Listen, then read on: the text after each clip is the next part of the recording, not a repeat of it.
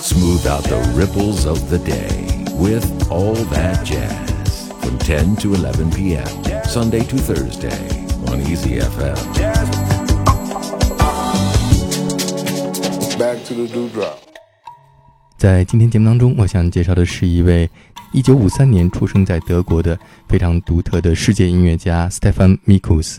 首先，我们听到的是在2015年 Stephan Micus 在 ECM 唱片公司旗下推出的第二十一张个人专辑《Nomad Songs》游牧之歌当中的一首作品《Everywhere Nowhere》。Yeah, hello, I'm Stephan Micus. And you're from uh, Germany? I'm was born in Germany, yes, but I live in Spain since 20 years. And um, what else do you want to know?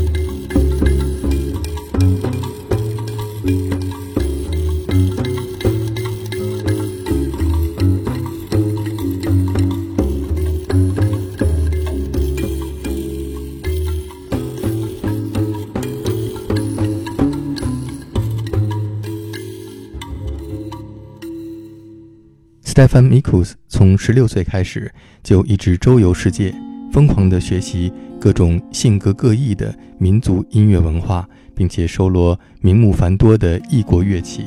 在他的音乐世界里，你可以听到由他亲自演奏的各种奇妙的乐器的声响，使你置身于非洲雨林、印度神庙，或是日本的庭院。再来听一首他演奏的《Lila》。Tell me about the story how Manfred Eicher found you to sign you for ECM Records? Ah, okay. So it was in the year 73 when I went to New York, and there was a very important uh, radio station. Its name is, uh, I think it still exists, WBAI. And in that time, many, many uh, very good musicians, they came to the radio station and they were jamming and it was a non-commercial radio station. And I heard about this um, radio station and I just finished my first recordings which I made by myself playing flute in inside a cistern. Cistern it's a well where you keep the water no? So it has the very when the cistern is empty, it has very nice uh, reverb. So I had made some recordings in Spain. With these recordings, I went to the radio station and they listened and they said, "Oh yeah, it's nice music, and we will make a one-hour radio show for you." I, so I was only 20 in that time. So I was very happy, and then the director of the radio show said, Well, you are German. When you come back to Germany, there's one man you have to meet, I think, and this is Manfred. But then I, I continued to go to Japan and India, and I wasn't home for one year in Germany. When I came back, I contact with him and uh, we meet and I, I had some demo tapes in that time and first of all he he was interested but not so much maybe. And then I made my first uh, album with uh, Virgin Records. And uh, when I had this album, I came back to Munich and I gave him the album, and then he really, I think from that time, he became interested, and we start to work together since uh, yeah more than 40 years. Mm. And uh, so that's how I met Manfred. Not in we we lived only 20 kilometer from each other, but the connection came through New York. Mm-hmm. You see, this is it's quite a nice story in a way. So when the guy mentioned about Manfred, this guy from Germany, mm-hmm. did you to do some research about what is ECM? What is this guy doing? No, no, I.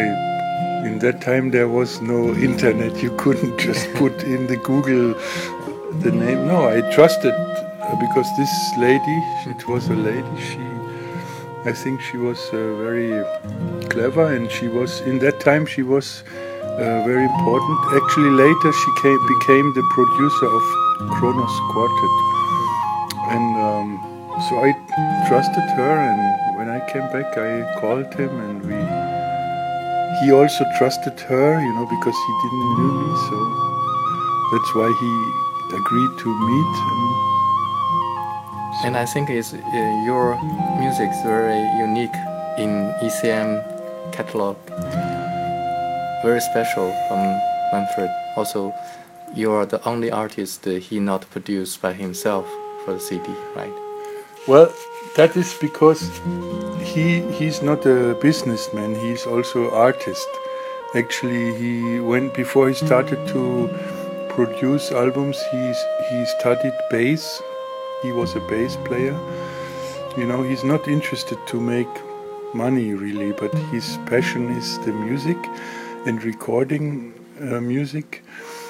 So that is why we had a very good uh, relationship all these 40 years because he really likes to make good music and somehow he probably he respect my music i think Otherwise, he wouldn't keep this relationship so long. Stefan Mikus 努力去理解那些 来自世界各地不同的民族音乐，他们所产生的文化背景，然后使用在一般情况下永远不会相遇的来自不同地域的民间乐器放在一起演奏，创造出属于他自己的音乐。在这一张专辑当中，他一共使用了九种乐器，其中有两种是他从来没有演奏过的，一个是来自摩洛哥用骆驼皮做成的独特的弹拨乐器，还有一种是来自。博兹瓦纳闪族人使用的类似于卡林巴的乐器。我们现在听到的是在专辑当中，Stefan Mikus 演奏并且演唱的一首《The Promise》。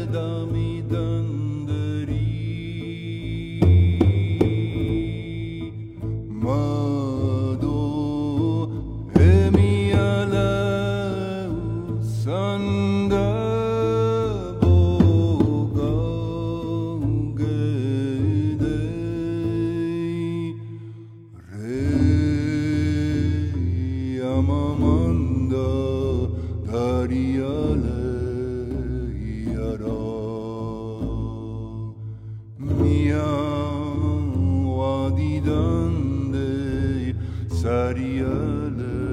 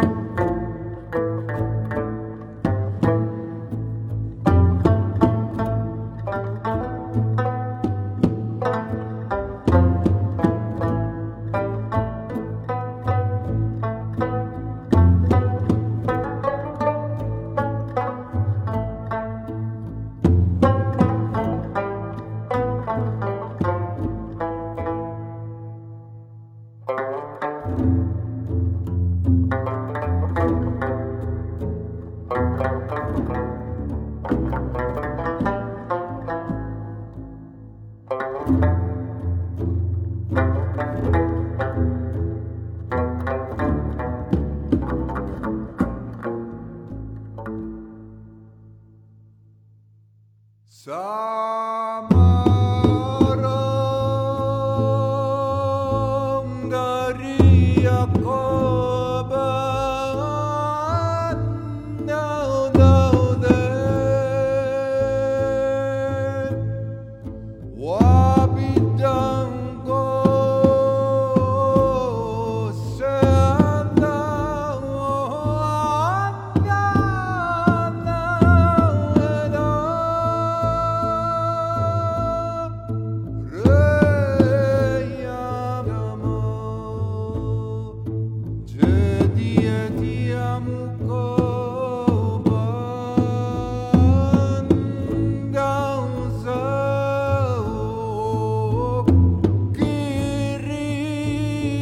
trouble.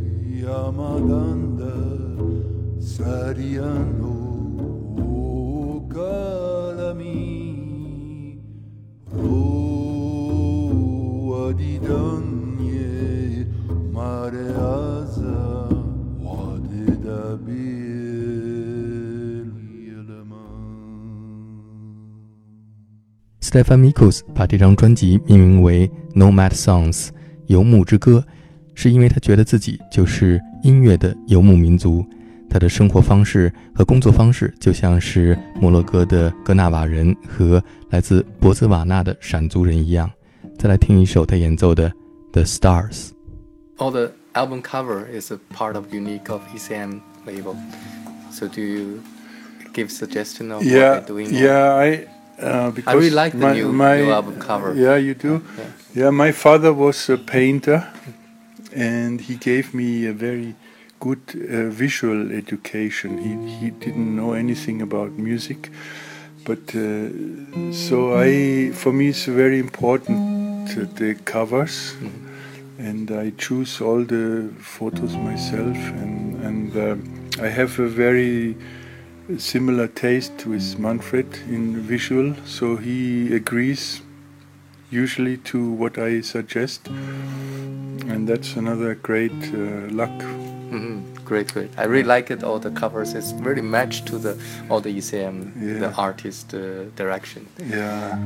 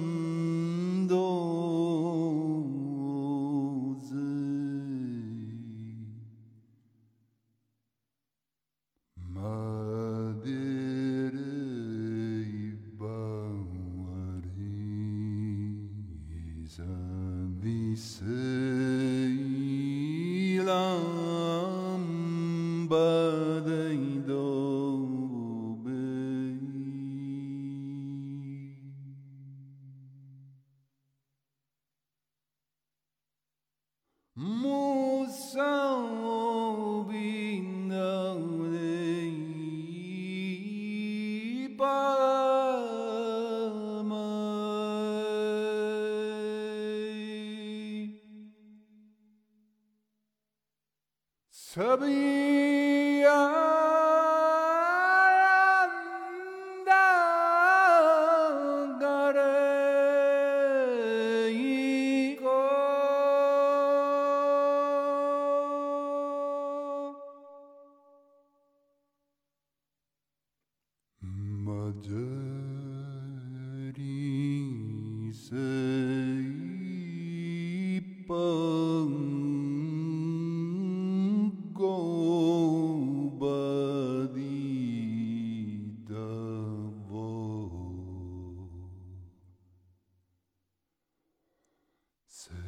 sedidando biga